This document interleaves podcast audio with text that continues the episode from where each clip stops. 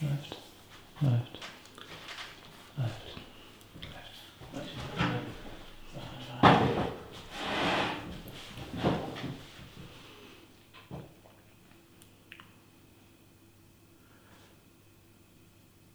Dabei sein ist alles. Das Motto klingt doch eigentlich ganz gut. Und wäre genau passend für die Olympischen Spiele, wenn sie denn wie geplant dieses Jahr im Sommer stattfinden können. Aber das kommt dann in einem Jahr. Aber stimmt es wirklich? Dabei sein ist alles? Fußball in der ersten Bundesliga, die ja schon wieder läuft. Und da geht es doch eigentlich um viel, viel Geld. Ein bisschen kriegen auch die weiter hinten Platzierten, aber so richtig genial ist es doch, wenn man ganz vorne ist. Dabei sein ist alles. Ist auch ein Motto, dem ich in meinem Umfeld immer mal wieder begegnet bin. Vier gewinnt, so ein passendes Motto für Klausuren. Mit einer Vier kommt man gerade eben durch. Oder ein Pferd springt nicht höher, als es muss. Das sagt sich vielleicht noch beruhigend in der Schule, an der Uni. Aber spätestens beim Bewerbungsgespräch. Klar, dabei sein ist erstmal gut und wichtig, aber wenn ich danach den Job nicht bekomme, auf den ich mich beworben habe, dann hilft mir das auch nicht, wenn ich beim Bewerbungsgespräch noch dabei war oder vielleicht so in die letzte Runde gekommen bin. In unserem Predigtext aus der Bergpredigt, da scheint es zunächst auch mal um einen Wettkampf zu gehen. Die Pharisäer, das waren die, war die geistliche Elite der damaligen Zeit. Die haben auf die Gesetzesforderungen des Alten Testaments dann nochmal ganz viele Regelungen draufgepackt und hier eine und da eine, um auch ja auf keinen Fall irgendeine dieser Regeln zu übertreten. Sie haben sich echt angestrengt. Sie wollten wirklich alles das erfüllen, was im Alten Testament gesagt war. Und was sagt Jesus dazu? Ich lese uns aus unserem Predigtext aus Matthäus 5, ab Vers 17 zunächst einmal die ersten Verse. Da sagt Jesus, denkt nicht, ich sei gekommen, um das Gesetz oder die Propheten außer Kraft zu setzen. Ich bin nicht gekommen, um außer Kraft zu setzen, sondern um zu erfüllen. Denn ich sage euch, solange Himmel und Erde nicht vergehen, wird auch kein einziger Buchstabe und nicht ein einziges Strichlein vom Gesetz vergehen. Alles muss sich erfüllen. Wer darum eines dieser Gebote und wer es das geringste für ungültig erklärt und die Menschen in diesem Sinn lehrt, der gilt im Himmelreich als der geringste. Wer aber danach handelt und entsprechend lehrt, der gilt viel im Himmelreich. Denn ich sage euch, wenn euer Leben der Gerechtigkeit Gottes nicht besser entspricht als das der Schriftgelehrten und Pharisäer, werdet ihr mit Sicherheit nicht ins Himmelreich kommen. Bevor ich weiter in den Bibeltext reingucke, möchte ich mit uns beten. Danke, Vater, für dein Wort. Danke für die Herausforderungen, vor die du uns immer wieder stellst. Und ich bitte dich darum, dass du uns hilfst, zu verstehen, hinzuhören, dein Wort in unser Herz zu lassen. Ich bitte dich darum, dass du jedem das Wort schenkst, was er ganz persönlich braucht. Bitte, Herr, regne, segne du Reden und Hören. Amen.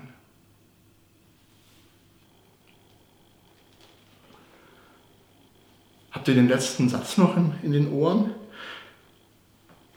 Wenn euer Leben der Gerechtigkeit Gottes nicht besser entspricht als das der Schriftgelehrten und Pharisäer, werdet ihr mit Sicherheit nicht ins Himmelreich kommen. Echt jetzt? Ist es wirklich so, Jesus? Wir müssen besser sein?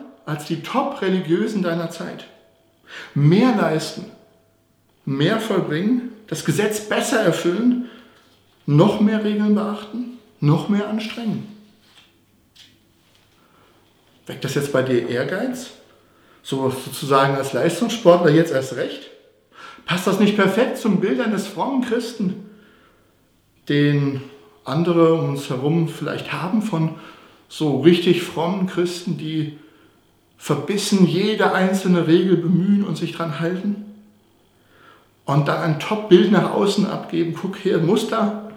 Aber sobald man so ein bisschen hinter die Fassade guckt, dann wird es manchmal doch etwas kritischer. Und dann stellt sich, gibt es doch Skandale. Und gerade bei den Kirchenleitern, gerade bei den Pfarrern und Pastoren, in den letzten Jahren doch immer wieder diese und jene Skandale aufgetaucht. Und da treten manchmal Abgründe zutage. Und das gilt durch alle Kirchen hindurch. Ruft uns jetzt unser Bibeltext zu, bemüht euch noch mehr, dass eure Fassade stimmt. Ich glaube nicht, dass Jesus diesen frommen Ehrgeiz wecken möchte. Nicht besser als die Gerechtigkeit der Schriftgelehrten und Pharisäer, das heißt nicht noch mehr Regeln halten, noch diese und jene und solche mehr dazu nehmen und einfach besser sein als die. Gebote tun und lehren, das heißt authentisch das umsetzen, was im inneren Kern der Gebote gemeint ist. Und da geht es nicht um die Buchstaben. Und ich möchte mit uns gemeinsam in unseren Bibeltext für heute reinschauen, in die Verse der Bergpredigt und in drei Schritten versuchen, uns das nahezubringen. Der erste Schritt ist dann zu gucken, was fordert Jesus eigentlich ganz konkret von seinen Zuhörern. Also was steht eigentlich genau da? Und der zweite Schritt, dann ganz allgemein zu schauen, wie kann die Bergpredigt verstanden werden? Wie ist das so? Was gab es da für Verständnisse durch die Jahrhunderte bis zu uns heute? Und der dritte und mir wichtigste Schritt ist dann, womit möchte Gott dich heute herausfordern, dich und mich, weil ich glaube, dass es darum im Kern geht, dass wir uns herausfordern lassen durch die Bergpredigt. Aber erstens lasst uns gemeinsam mit hineinschauen, wie Jesus diese Gerechtigkeit, die besser ist als die der Pharisäer und Schriftgelehrten seiner Zeit, am Beispiel von drei Geboten näher erläutert.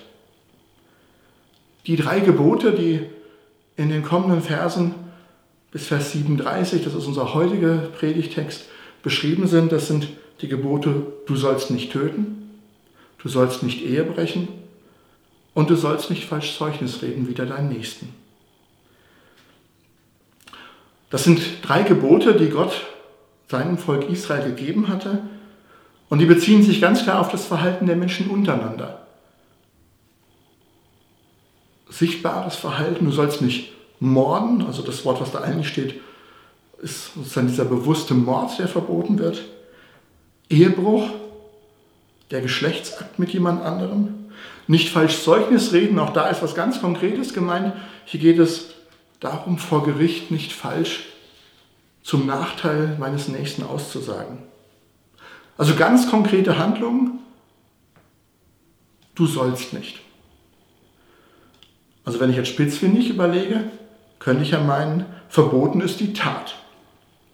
Und okay, und diese Tat, um die es da geht jeweils, ist, denke ich mal, für die meisten Menschen auch heute verwerflich.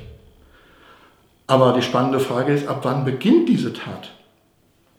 Gut, beim Totschlag oder beim Mord, dann, wenn ich die Pistole in die Hand nehme oder das Gift irgendwo reintue. Oder wenn ich mir in Gedanken schon ausmale, wie das jetzt wäre, wenn ich den jetzt umbringen könnte um das Erbe zu kriegen, um diesen jeden Konflikt zu schließen oder, oder, oder, oder. Oder beim Ehebruch. Ich glaube, da gibt es ganz viele, gerade junge Christen, die sich fragen, ja, ab wo beginnt dieser Ehebruch? Was ist noch erlaubt vor der Ehe? Was gehört erst in die Ehe? Wo ist dann so die klare Trennlinie, wo ich sage, das ist okay, das ist nicht okay? Ähm, oder auch für schon Verheiratete, wo beginnt denn das, was die Bibel mit Ehebruch oder Unzucht meint? Ist ein Flirt okay? Ein Kuss? Oder mir in Gedanken auszumalen, was denn wäre? Oder Pornos zu schauen?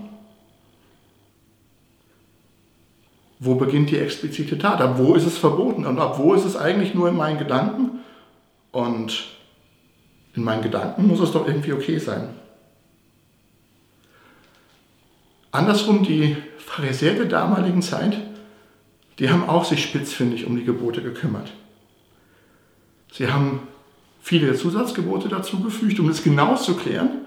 Und ein ganz besonderes Beispiel, da geht es noch wieder um ein anderes Gebot, um das Gebot des Sabbathaltens. Da haben sie ganz lange Liste gemacht, das, das, das und das und das ist alles verboten. Unter anderem war verboten, an dem Sabbat einen Weg zurückzulegen, der länger als ein Kilometer war. Ausnahme, wenn man auf dem Wasser unterwegs ist. Weil mit dem Schiff kommt man relativ schnell, ziemlich weit, also da durfte man länger. Was haben die Pharisäer gemacht? Okay, nehmen wir einen Esel, dann legen wir einen Wasserschlauch drauf und dann setzt man sich auf den Wasserschlauch. Dann sitzt man ja auf dem Wasser, man reist auf dem Wasser und also Gebot eingehalten, auch wenn ich jetzt drei Kilometer mit dem Esel gelaufen bin. Wenn man das so hört, dann fragt man sich, ist Gott denn wirklich so ein juristischer Gesetzgeber, den ich spitzfindig mit dem Buchstaben des Gesetzes irgendwo draufbringen kann? Ha, das habe ich doch erfüllt. Da hat sie mir ein Schlupfloch gelassen. Und wenn ich das nehme, dann ist alles gut. Ist das die Gerechtigkeit? Und wenn man das so sich überlegt, dann versteht man, wenn Jesus sagt, wenn eure Gerechtigkeit nicht größer ist als die der Pharisäer, also da habt ihr einfach nichts verstanden. Wie interpretiert Jesus jetzt die Gebote? Und wir schauen es uns zunächst mal an den Gebot, du sollst nicht töten an. Und da lese ich uns wirklich mal die Verse 21 bis 26 vor.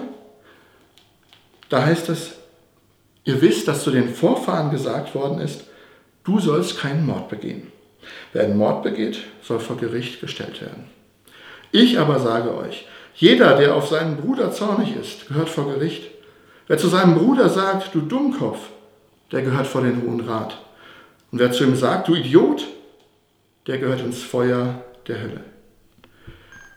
Wenn du also deine Gaben zum Altar bringst und dir dort einfällt, dass dein Bruder etwas gegen dich hat, dann lass deine Gabe dort vor dem Altar. Geh und versöhne dich zuerst mit deinem Bruder dann komm und bring Gott deine Gaben dar. Wenn du jemand eine Schuld zu bezahlen hast, dann einige dich mit ihm, solange du noch mit ihm auf dem Weg zum Gericht bist. Tue schnell, sonst übergibt er dich dem Richter und dieser übergibt dich dem Gerichtsdiener.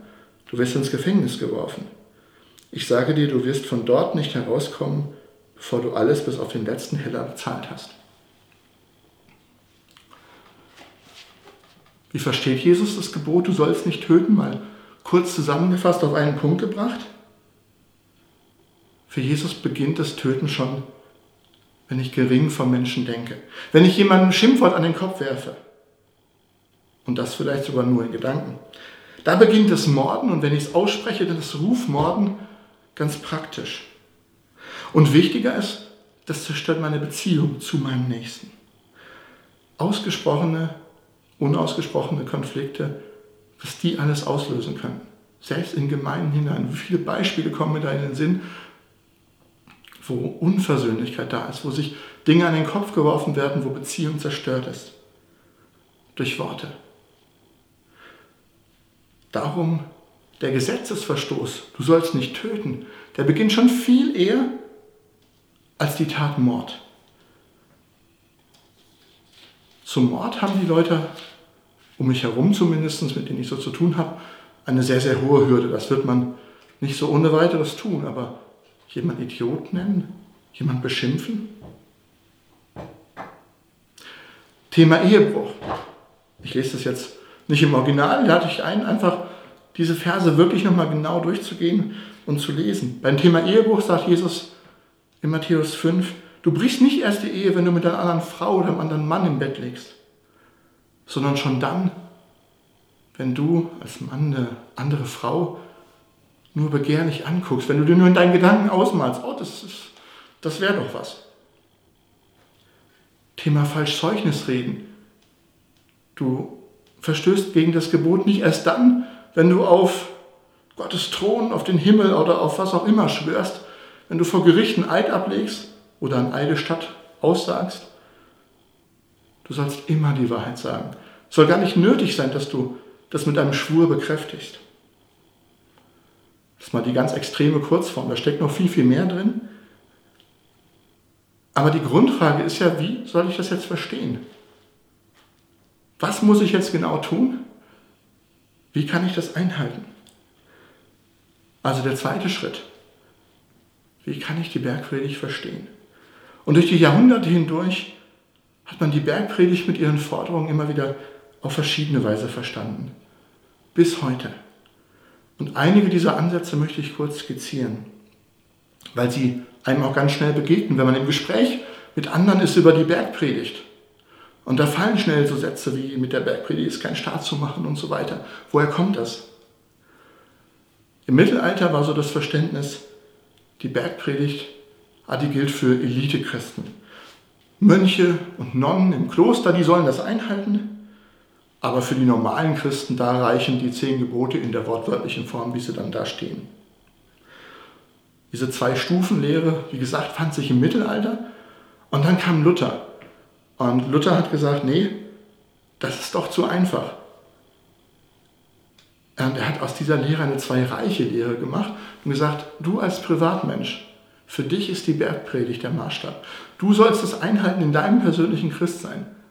Aber der Staat, der kann es wirklich nicht so einhalten, diese ganzen Regeln. Der Staat hat das Recht, Gewalt anzuwenden und als Amtsperson bist du dann nicht mehr in der Bergpredigt, sondern in dem staatlichen Reich.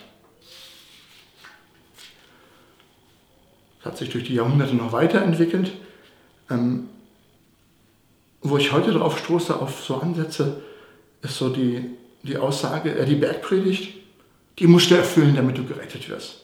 Das passt ja zu dem, wie Jesus das einleitet.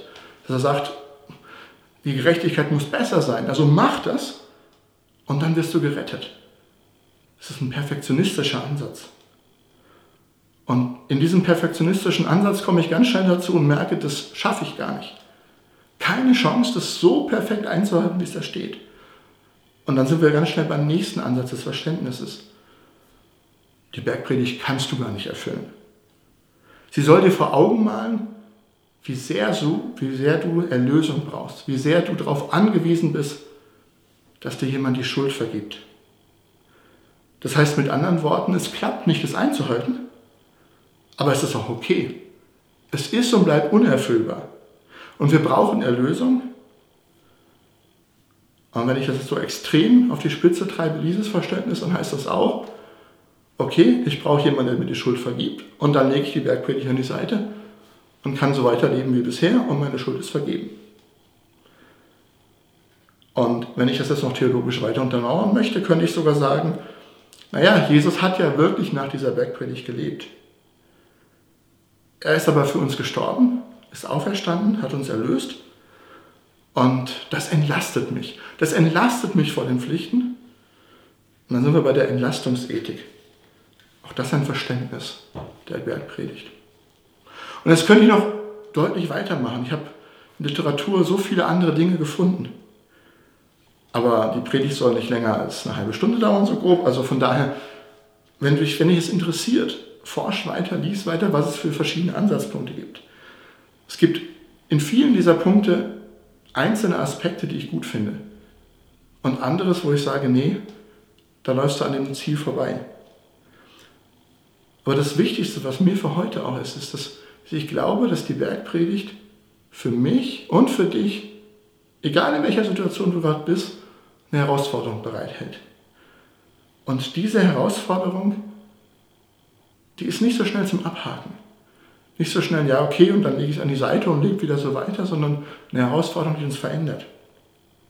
Und daher komme ich jetzt zum dritten Punkt, der mir am wichtigsten ist. Womit möchte Gott dich und mich heute herausfordern?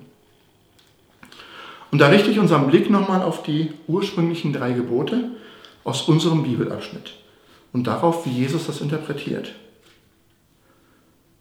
Und Jesus zeigt hier auf, es kommt bei diesen Geboten nicht auf das äußerliche Halten von einer Tat oder eben Nicht-Tat ein, die ich, wo ich sage, okay, da ist die Grenze, sondern es kommt darauf an, auf den Wunsch in meinem Herzen, in Übereinstimmung mit, dem, mit Gottes Gedanken und in Übereinstimmung mit seiner Ehre zu leben. Also auf meinen Wunsch des Herzens in Übereinstimmung mit Gottes Gedanken und zu seiner Ehre zu leben. Das ist der Hauptsinn der Gebote, die gut sind und die Gott sich ausgedacht hat, damit seine Welt, sein Volk Israel im Alten Testament, wir heute wirklich gut miteinander leben können. Was gut funktioniert fürs Zusammenleben. Ich bin davon überzeugt, dass wir das Gesetz niemals zu 100% einhalten können, so wie Gott es gemeint hat. Jesus Christus ist wirklich der Einzige, der diese Predigt lehrt und danach lebt, der es tut, 100 Prozent. Und so soll uns die Bergpredigt jetzt nicht dazu verleiten, dass wir jetzt sagen, ich muss auch so leben um zu Gott zu kommen. Nein, Jesus hat als einziger das 100% erfüllt.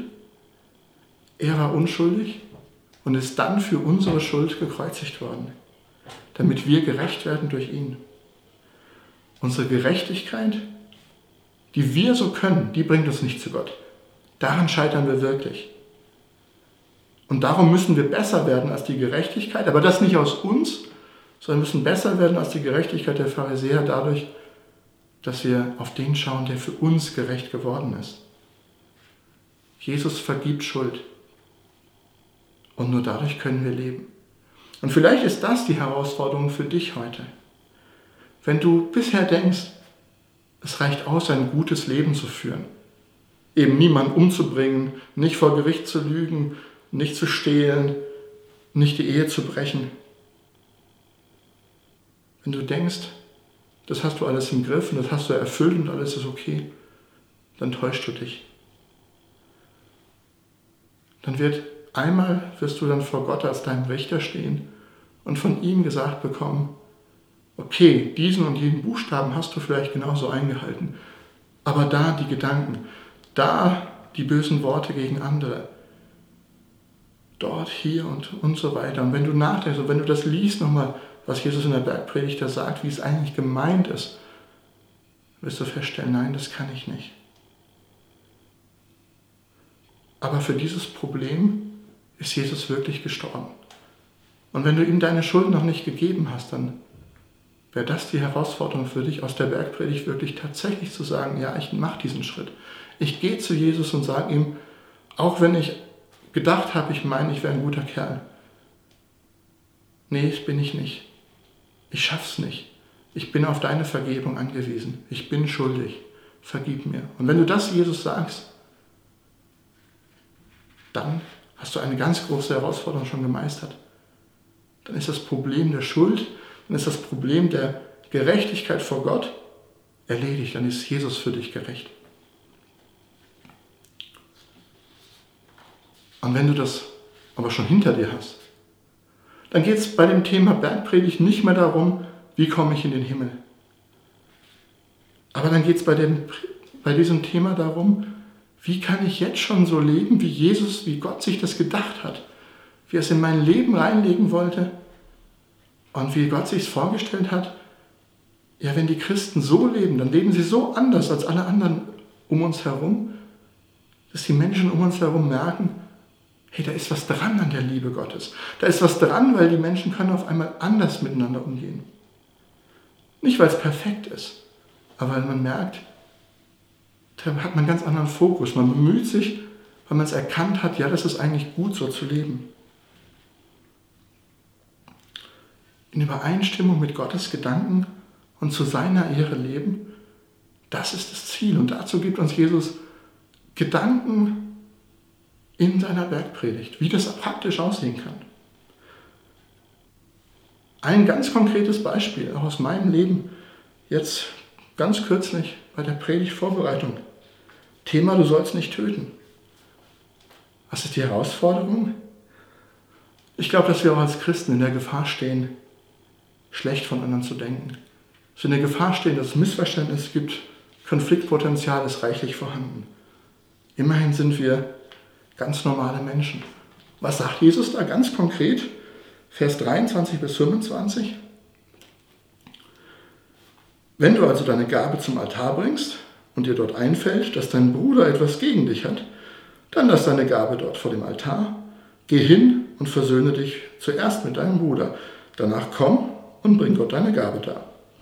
Wenn du jemand eine Schuld zu bezahlen hast, dann einige dich mit ihm, solange du noch mit ihm auf dem Weg zum Gericht bist. Tue schnell, sonst übergibt er dich dem Richter und so weiter.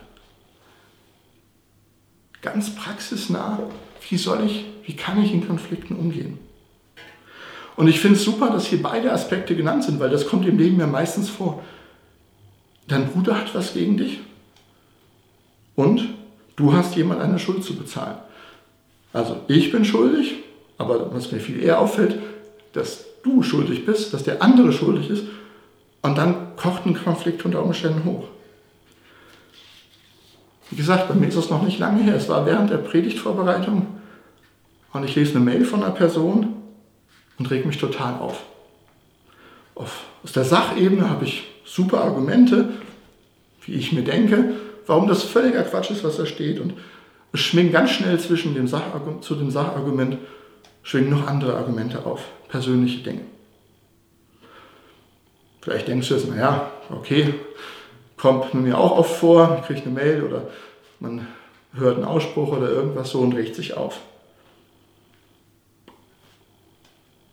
Das kann man einfach abhaken, vielleicht auch einfach auf sich beruhen lassen, naja, ist halt so und weiter geht's. Ähm, wie war es bei mir? Und bitte nicht falsch verstehen, ich möchte dann nicht mich mitloben, sondern einfach davon erzählen, wie es mir da gegangen ist, damit wir auch gemeinsam was von lernen können. Ich weiß auch, dass es bei mir nicht immer so klappt. Ich habe es nicht in mich hineingefressen. Hätte ich ja tun können, abhaken, ja gut, ist ja blöd gelaufen und vielleicht platzt es dann bei nächster passender oder unpassender Gelegenheit aus mir heraus. Ich habe mir versucht klarzumachen, dass diese unterschiedliche Sichtweise nicht das Ergebnis ist, weil die anderen gerade so blöd sind, das falsch gesehen haben und an wichtige Sachen vielleicht nicht gedacht haben oder dass sie mich gar ärgern wollten. Auch das kann dann ganz schnell ja selbst hochkommen. Und ich habe versucht, zu einer Erklärung zu kommen. Meine Empfindungen möglichst ohne weitere Angriffe zu formulieren. Okay, das ist nicht so ganz gelungen, aber auf jeden Fall einen Termin auszumachen, hey, lass uns mal drüber sprechen. Und das Gute war, in der Antwort dann kamen dann zunächst einmal auch ein paar andere Dinge auf den Tisch, die ich gar nicht gemerkt habe, wo ich schuldig geworden bin an, an der anderen Person. Weil ich manche Dinge überhaupt nicht so wahrgenommen hätte, so wie ich mich halt verhalte. Und es war echt wohltuend, als wir dann zusammensaßen und die Dinge wirklich klären konnten, ansprechen konnten, in einer guten Atmosphäre, weil wir wissen, dass wir eigentlich genau dasselbe Ziel haben und dass wir uns nicht verletzen wollen, aber dass wir es einfach klären. Und alles unter diesem Aspekt, wir brechen uns keinen Zacken aus der Krone, wenn wir auch mal sagen, da habe ich was falsch gemacht. Das möchte ich jetzt anders angehen. Ich glaube nicht, dass das das letzte Mal gewesen ist. Weder in dieser Konstellation noch in vielen, vielen anderen Konstellationen, wo ich drin bin, wo du drin bist. Aber mir bewusst zu werden, dass ich aus der Vergebung lebe. Mir bewusst zu werden, dass es gut ist, bevor ich ganz normal meinen Gottesdienst und meine anderen Dinge mache, Dinge anzugehen, Dinge zu klären, die immer wieder zwischen uns stehen. Schuld gegenseitig vergeben und dann gemeinsam wieder loszugehen. Das ist es doch, was Jesus von uns möchte. Als seine Nachfolger, die wir ja ohnehin von dieser Vergebung Gottes leben, das auch immer wieder konkret einzuüben. Und dann aufzuhören, schlecht übereinander zu denken, schlecht voneinander zu reden, Dinge unter den Tisch zu kehren oder sich gegenseitig an die Köpfe zu werfen, sondern gemeinsam die Herausforderung anzunehmen und aufeinander zuzugehen. Und auch wenn das natürlich nicht heißt, dass alle Sachkonflikte damit beseitigt sind, das sind sie nicht. Und man kann, wird, und, kann und wird immer wieder Dinge auch anders sehen. Aber dieses gemeinsam unterwegs sein, dieses gemeinsam Dinge klären und das Ernst nehmen, dass Jesus uns in der Bergpredigt zuruft, hey, das gehört alles schon nicht mehr zu eurem Leben als Christ dazu, aufeinander wütend zu sein, Dinge an den Kopf zu werfen, euch zu beleidigen. Das ist nur ein, ein kleiner Punkt. Und ich glaube, es gibt so viele weitere Punkte als Übungsfelder für uns als Christen, die uns aber gut tun, wenn wir es praktisch umsetzen. Und ich möchte zusammenfassen. Genial, dass Jesus uns durch und durch kennt. Er lebt uns vor, wie das Leben im Maßstab Gottes wirklich funktioniert. Und da geht es nicht um buchstabengerechtes Einhalten von irgendwelchen juristischen Texten, wo ich mich hinterher mit 20 Anwälten drum kloppe, wie denn das Wort zu verstehen ist. Sondern es geht um den Kern, um den Sinn nach das zu leben, was Gott von uns möchte. Jesus weiß aber auch ganz genau, dass wir das nicht schaffen können, uns an alle Gebote und Maßstäbe zu halten. Und darum wird er für uns zur Gerechtigkeit. Er ermöglicht uns, am Kreuz trotzdem zu Gott zu kommen. Er gibt uns als seine Nachfolger ein Beispiel, dem wir nacheifern sollen. So soll Gemeinde, so soll Zusammenleben funktionieren, so wie er es vorgelebt hat, mit dem Anspruch und den Punkten, die sich lohnen, sie einzuüben. Und das Beruhigende, Jesus geht in seiner Interpretation der Gebote davon aus, dass wir auch als Christ weiterhin scheitern. Das ist beruhigend. Und das Schöne ist, er gibt uns Dinge an die Hand, ganz praktisch, wie wir mit dem Scheitern umgehen können. Ganz praktisch Dinge ansprechen, sich versöhnen, Versöhnung anbieten, Vergleiche schließen, alles zu tun, was einem möglich ist. Und dann liegt es nicht mehr an uns. Aber das ist der Wille Gottes, dass wir so leben, so die Gebote umsetzen. Was ist jetzt deine Herausforderung, die du für dich, für deinen Alltag, für die nächsten Tage ganz konkret mitnehmen möchtest? Ich möchte beten. Danke, Jesus, für deine Herausforderung. Danke, dass du uns vorgelebt hast, wie ein Leben nach deinem Willen gelingen kann. Danke, dass wir mit unserer Schuld zu deinem Kreuz kommen können. Erstmalig überhaupt ganze Sachen mit dir zu machen, alles abzuladen und dann auch immer wieder, wenn wir im praktischen Tun merken, dass wir doch wieder anders gehandelt haben, als es gut für uns wäre, als es gut für den Nächsten wäre, als es gut in dem Sinne, wie du uns deine Gebote an die Hand gibst. Hilf uns da ganz konkret. Hilf jedem, dass wir mit einer echten Herausforderung in die nächsten Tage hineingehen. Und schenk uns, dass wir erleben, dass wir Herausforderungen meistern können, mit dir an unserer Seite. Danke, dass du mitgehst, dass du es gut für uns meinst, dass du alles am Kreuz getan hast, damit wir leben können.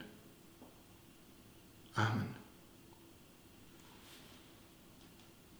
Wie tief muss Gottes Liebe sein? Lass uns das zusingen, weil das ist die Grundlage allen, was danach in unserem Leben passiert. Jesu Liebe am Kreuz für uns.